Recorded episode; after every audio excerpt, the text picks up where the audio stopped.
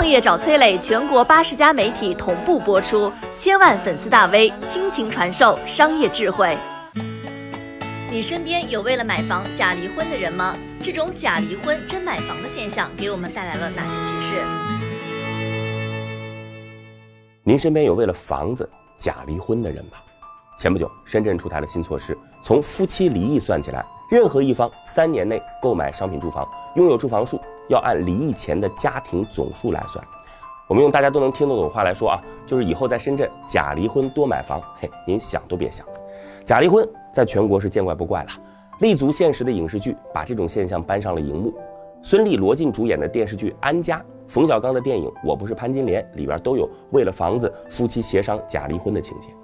而七八十年代这个情况是截然相反的，那个时候呢，单位给员工分配宿舍，结了婚还会以家庭为单位分房子。刚参加工作的年轻人背后的七大姑八大姨简直要把唾沫星子说干了。哎呦，赶紧把婚结了，成了家就能分房子了。过去为了分房赶忙结婚，现在为了买房抓紧离婚。假离婚最早要追溯到十年之前。二零一零年四月份，北京拉起了限购的大旗，本地户籍家庭最多能够拥有两套房子，非本市户籍家庭最多只能有一套。而且呢，买二套房的首付比例增加到了百分之六十。这首都大哥一出手，其他小弟跟着走。几年之后呢，主要的一二线城市全部提出类似的买房限制。但是呢，上有政策，下有对策呀。不少结了婚的人去买第二套房，面对百分之六十的首付比例，迟迟下不了手。贴心的售楼人员会在旁边出主意。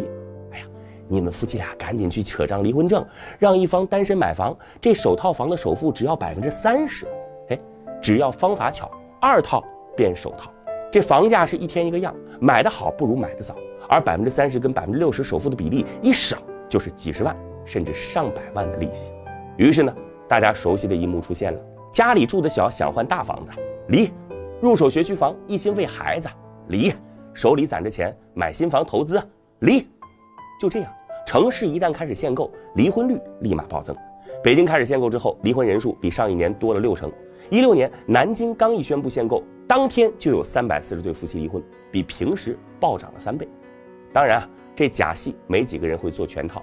想离婚的夫妻走进民政局，恩恩爱爱，拿到离婚证，喜笑颜开。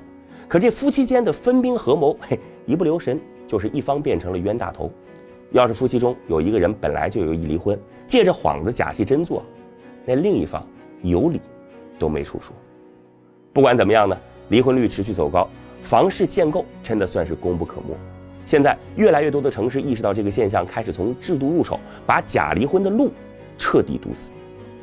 你看，面对层出不穷的假离婚，我们应该指责的不仅仅是巧钻漏洞的人，还要想想，究竟是什么原因。